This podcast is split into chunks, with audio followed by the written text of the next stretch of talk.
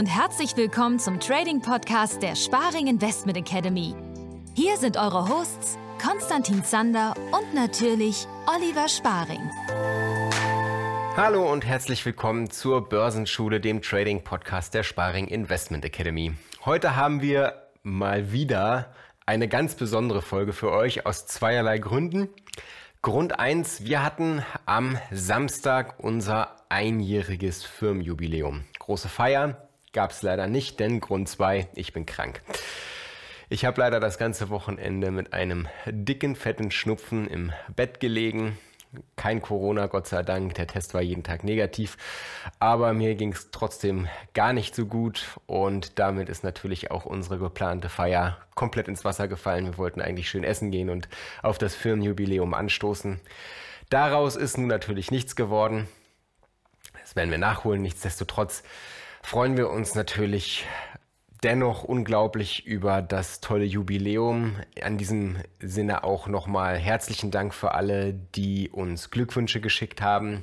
Wir wissen das sehr zu schätzen, das ist sehr, sehr nett von euch. Ja, und wir haben die Zeit natürlich auch genutzt, um mal ein bisschen auf das vergangene Jahr zurückzublicken. Es ist unglaublich viel passiert, sowohl vor der offiziellen Firmeneröffnung letztes Jahr im Juni, als auch natürlich seitdem. Wir haben unseren vierten Kurs veröffentlicht, den Berufstrader.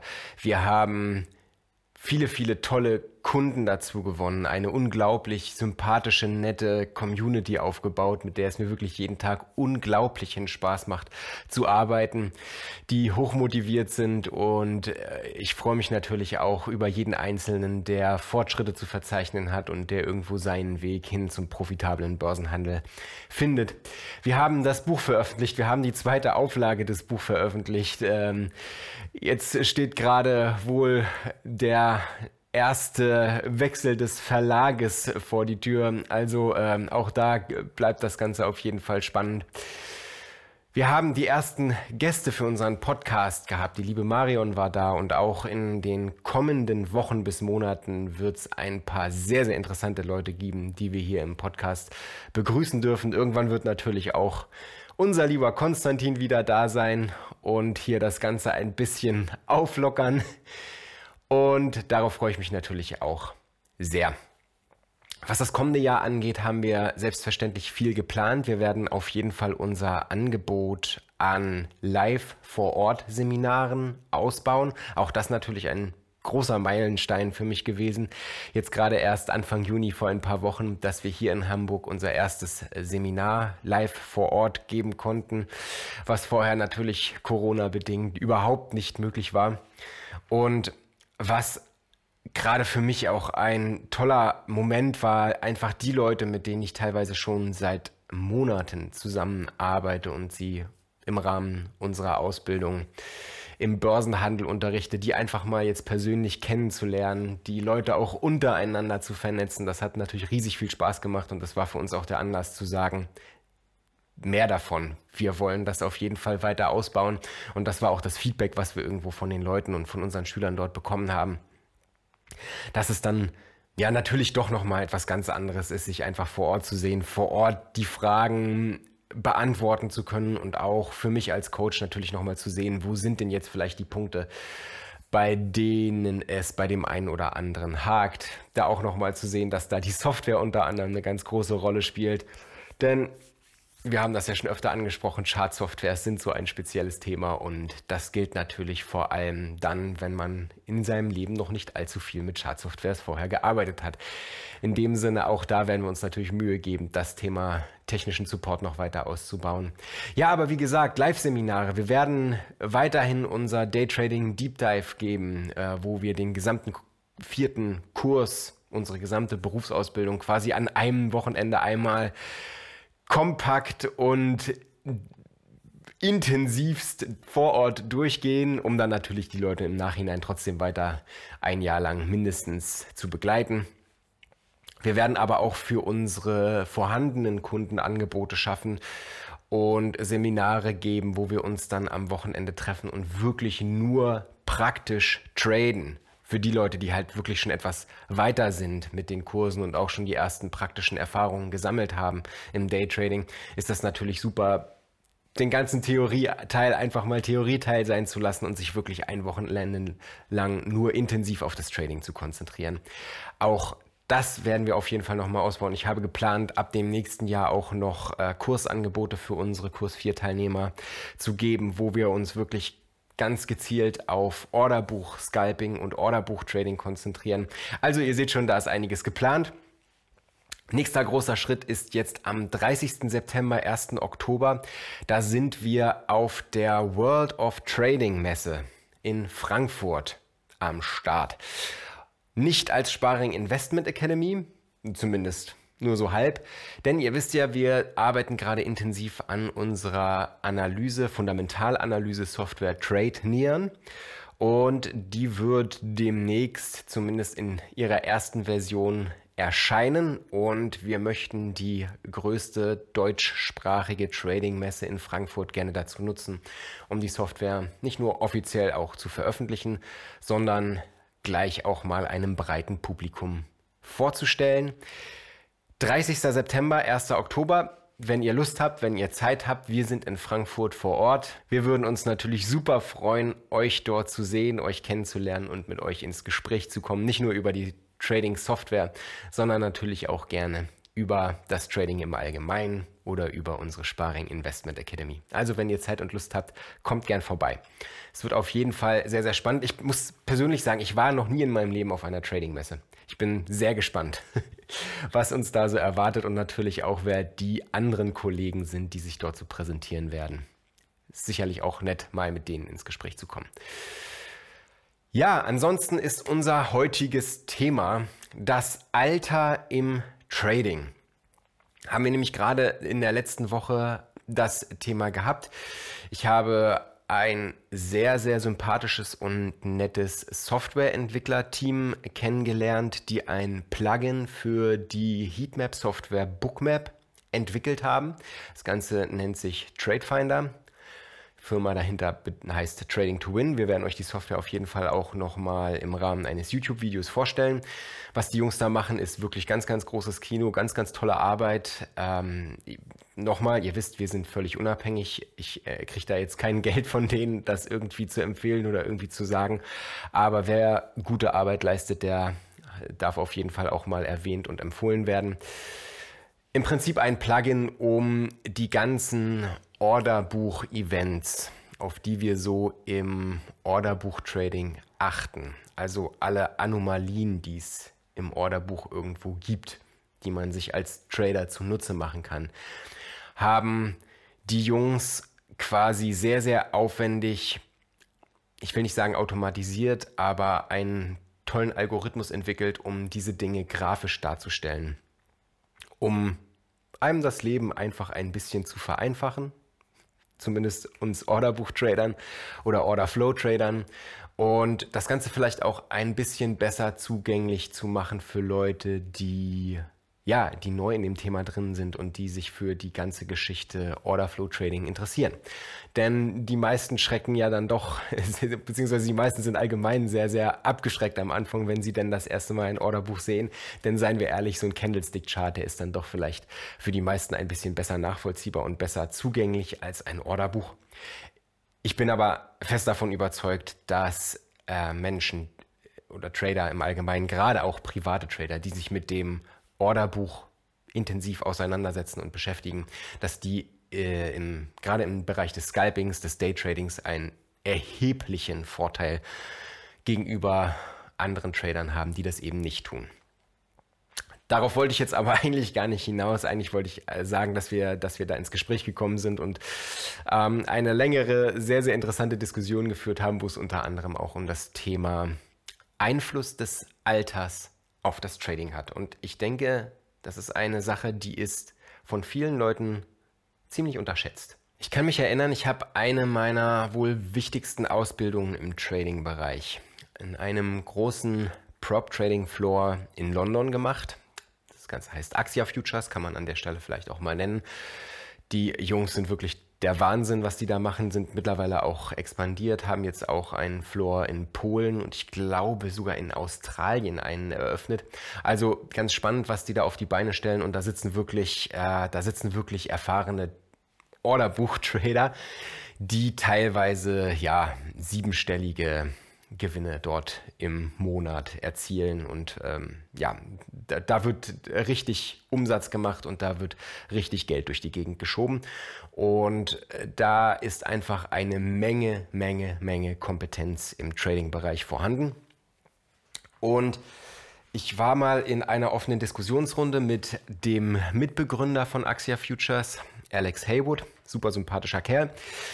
Und der meinte mal eher so beiläufig in einem Satz, dass die schwierigsten Kunden, die sie eigentlich in ihrer Ausbildung haben, die sind so Mitte 30, sind Unternehmer, sind erfolgsverwöhnt, sind sehr, sehr ehrgeizig und sehr, sehr bissig, sage ich mal. Und das ist so die Gruppe, die aus seiner Sicht oder seiner Erfahrung nach die größten Probleme damit haben, das Trading zu erlernen.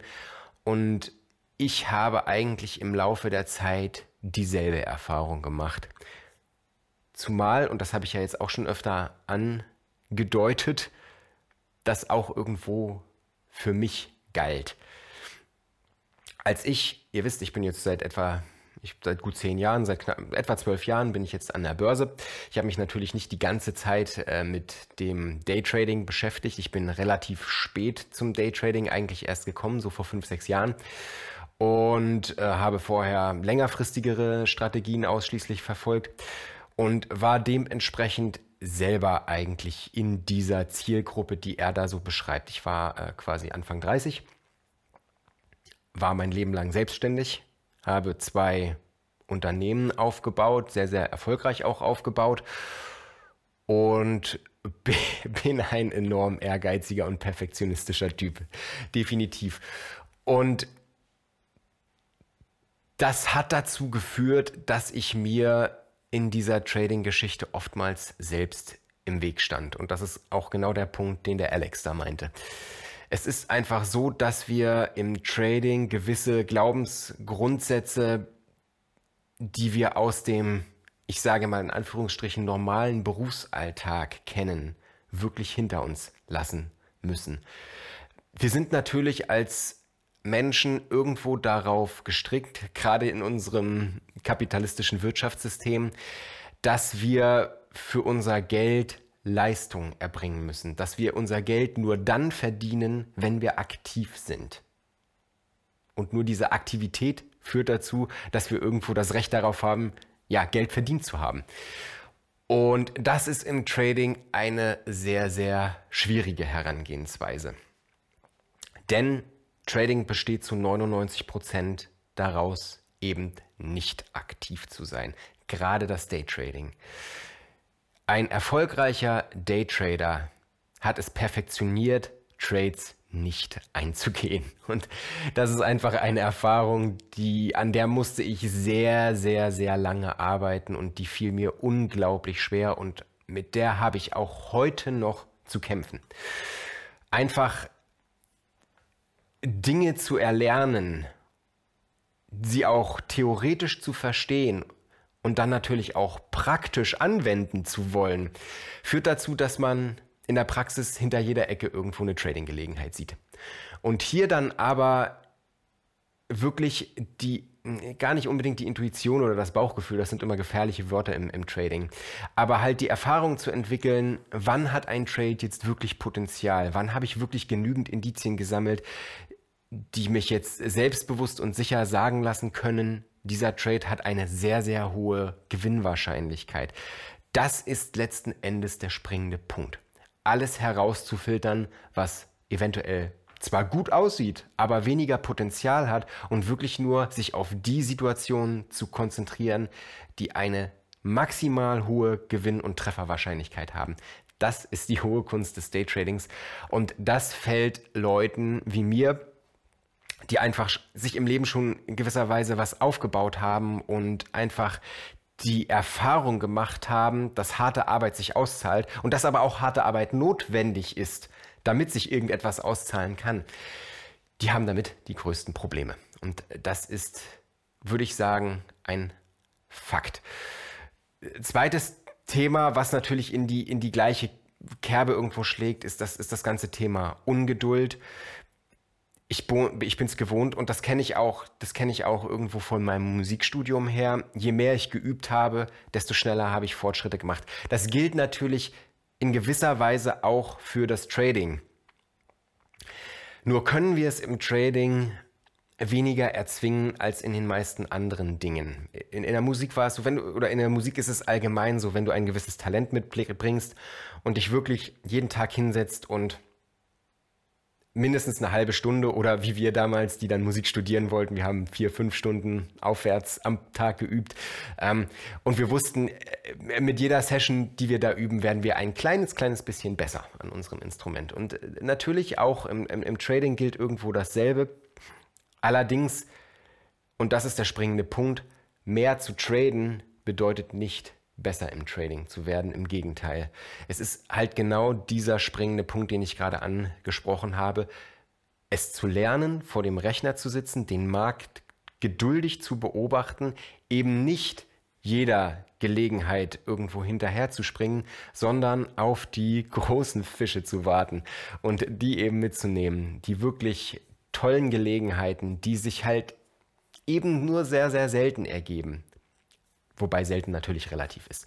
Ähm, das ist. Das ist die große Kunst. Und das ist für einen Menschen, der eine gewisse Ungeduld und natürlich auch einen gewissen Ehrgeiz und einen Trieb nach vorne mitbringt, sehr, sehr schwierig. Deswegen an dieser Stelle kann ich nur bestätigen, was Alex Haywood da an dieser Stelle gesagt hat wenn ihr Mitte 30 seid, wenn ihr Unternehmertypen seid und wenn ihr einen gewissen Ehrgeiz und einen gewissen Blitz mitbringt, dann ist das natürlich irgendwo auch eine Grundvoraussetzung, denn ohne Ehrgeiz und ohne Durchhaltevermögen habt ihr im Trading sowieso keine Chance.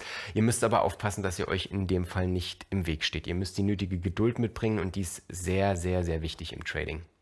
Auf der anderen Seite habe ich die Erfahrung gemacht, dass Trading-Anfänger im jüngeren Alter es doch oftmals sehr, sehr viel leichter haben und tatsächlich sehr, sehr viel schneller in die Sache reinkommen, denn sie gehen mit einer gewissen Unvoreingenommenheit und Unbedarftheit an die Sache ran.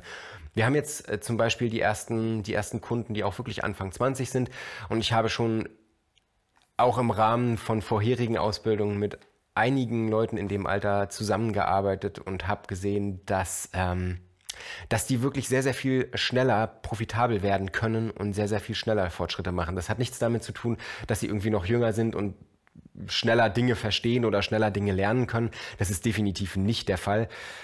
Aber einfach dieser fehlende Druck im Hintergrund. Und das ist natürlich auch nochmal ein springender Punkt für, für unsere Generation aufwärts. Leute in unserem Alter haben sich ja in der Regel schon einen gewissen Lebensstandard erarbeitet. Und dieser Lebensstandard, der kommt natürlich auch mit einem Rattenschwanz an Kosten, an laufenden Kosten. Seien es die Miete, seien es Urlaube, ja, auch alle, alle ja, Luxusdinge, die wir uns im Alltag so gönnen, zählen dann natürlich dazu. Und ähm, ja, gerade erfolgreiche Unternehmer, haben es hier natürlich äh, oftmals schon sehr, sehr weit gebracht und möchten nun natürlich auch irgendwo diesen Lebensstandard halten, logischerweise. Man möchte ja nicht nochmal einen Schritt zurückgehen. Im Gegenteil, Trading möchte man ja eher dazu nutzen, diesen Lebensstandard noch auszubauen. Und auch das ist so ein Faktor, der uns da gerne mal Steine in den Weg legen kann, den eben die jüngere Generation, habe ich festgestellt, noch nicht hat. Viele kommen vielleicht gerade aus dem Elternhaus oder wohnen gar noch bei den Eltern, haben noch nie äh, dieses, diesen, diesen finanziellen Druck gehabt, Geld verdienen zu müssen, eine, eine, eine Miete zahlen zu müssen, einen vielleicht Kredit abzahlen zu müssen, eine Familie ernähren zu müssen, Kinder ernähren zu müssen. Ähm, das, sind, das sind alles Faktoren, die spielen natürlich in diesem Alter in der Regel noch nicht so die große Rolle und deswegen kann man auch viel, viel lockerer, unvoreingenommener und vor allem geduldiger an die Sache mit dem Trading herangehen. Deswegen, wenn ihr jetzt Anfang 20 seid, das ist das beste Alter, um mit dem Trading wirklich zu beginnen. Geht das Ganze ruhig an, ihr müsst da noch nicht äh, euch als Ziel setzen, und das ist natürlich auf der anderen Seite wieder ein wichtiger Faktor. Ihr müsst euch noch nicht als Ziel setzen, da jetzt irgendwie schnell reich zu werden. Da ist wiederum, da sind wiederum die Älteren ein bisschen mehr im Vorteil, die das vielleicht ein ja, in gewisser Weise besser ins Verhältnis setzen können und einschätzen können, was ist jetzt wirklich realistisch mit der Börse zu verdienen. Ich denke, da sind die Jüngeren dann doch noch ein bisschen affiner gegenüber den ganzen Trading Coaches, die so mit dem Lamborghini vorfahren und die Rolex in die Kamera halten. Ähm, das kann ich natürlich, kann ich natürlich absolut verstehen. Das weckt natürlich Ambitionen und äh, das, das will man dann natürlich auch. Aber äh, ihr seid, seid versichert, Börse bedeutet in keinem Fall schnelles Geld. Ihr müsst immer sehr, sehr viel Zeit, Energie und auch Ehrgeiz reinstecken, egal in welchem Alter ihr beginnt. Insofern, wenn ihr realistisch, also wenn ihr aus der jüngeren Generation realistisch an die Sache herangeht, äh, mit einer gesunden Erwartungshaltung, dann habt ihr da tatsächlich die besten Karten, um relativ schnell auf einen grünen Zweig zu kommen. Nichtsdestotrotz, bitte ich will niemanden von euch demotivieren. Wie gesagt, ich habe selber mit dem Daytrading angefangen, als ich bereits Anfang 30 war und ich habe es auch geschafft. Insofern, das ist natürlich kein Ding der Unmöglichkeit. Ich sage nur, das Alter spielt hier eine gewisse Rolle und man muss das irgendwo im Hinterkopf haben. Was die ältere Generation angeht, ähm, wir haben auch Kunden dabei, die um die 60 oder sogar noch älter sind. Hier habe ich die Erfahrung gemacht, dass ich das meiste mit in diesem Alter mit dem Ehrgeiz und den Ambitionen wieder etwas relativiert. Die meisten sagen, sie möchten jetzt so in ihrer ja, in ihrer letzten Arbeitshälfte gewissermaßen nochmal etwas Neues anfangen, etwas Spannendes lernen, etwas Tolles machen.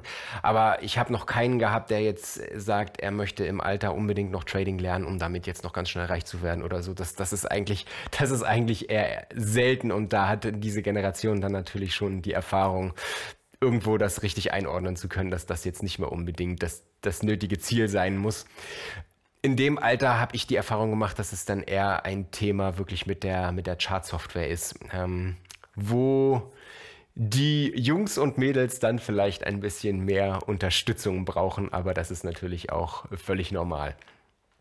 Insofern, Alter spielt gerade als Trading-Anfänger durchaus eine Rolle. Ihr solltet versuchen, euch da realistisch einzuschätzen und ihr solltet vor allem immer wissen, dass Trading viel, viel mit Geduld zu tun hat. Egal in welcher Lebensphase ihr euch jetzt gerade befindet. Dann hat mich Mani gebeten, in dieser Folge doch nochmal ein Wort zu dem Thema Kryptowährungen und Bitcoin zu sagen. Ihr wisst, wir befinden uns gerade an der Schwelle zu einer möglichen Rezession.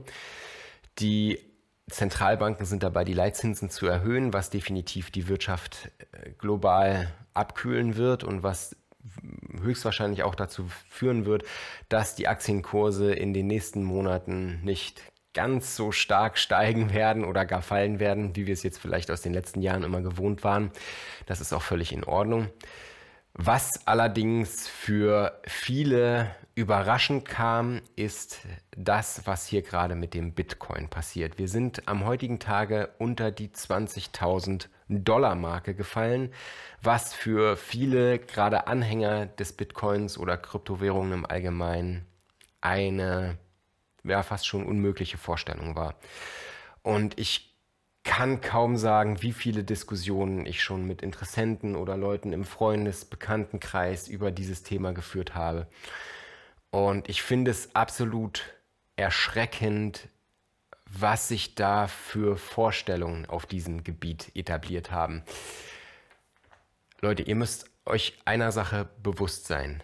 Bitcoin und die Kryptowährung, die sind im Moment nicht mehr als eine Idee die sind eine tolle Idee, die sind eine zukunftsweisende Idee und diese Idee hat eine Menge Potenzial und auch ich bin davon überzeugt, dass Kryptowährungen in Zukunft eine große Rolle spielen werden. Aber aktuell ist das noch eine Idee.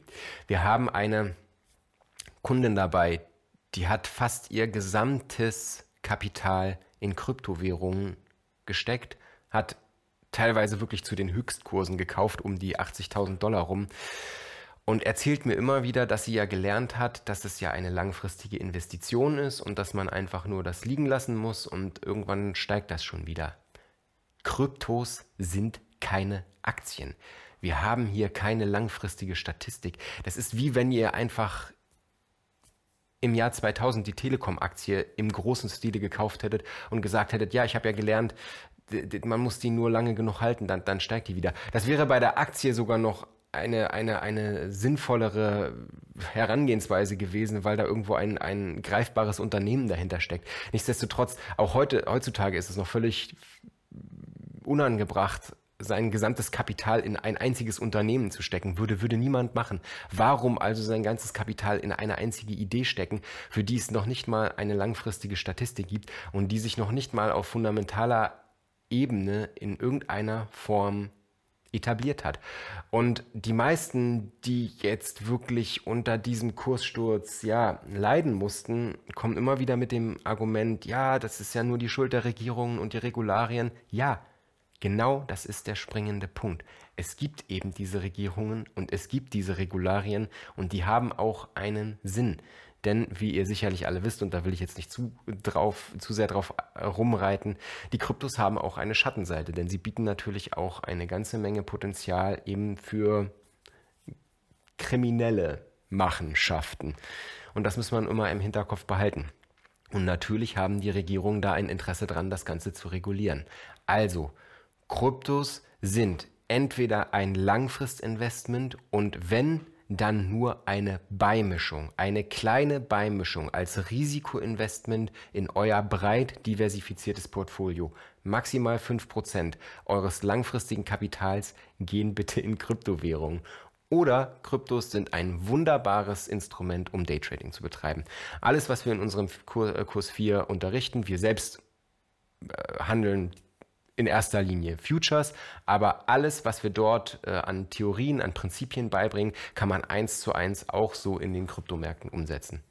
Das nochmal dazu. Ich denke mal, das ist ein sehr, sehr brandaktuelles Thema, über das man auf jeden Fall reden muss. Passt bitte auf euer Geld auf und seid bitte nicht naiv oder lasst euch hier von irgendeiner, ja, fast schon Ideologie blenden. Kryptos sind eine tolle und interessante Geschichte, aber Kryptos sind eben nach wie vor ein absolutes Risikoinvestment und Kryptos sind in keinster Weise irgendwo mit den Aktienmärkten zu vergleichen.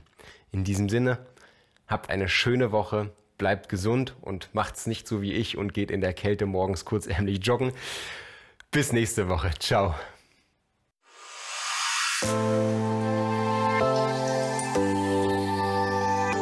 Vielen Dank fürs Zuhören. Schickt uns eure Fragen und Anregungen gerne per E-Mail oder per WhatsApp. Bis zum nächsten Mal.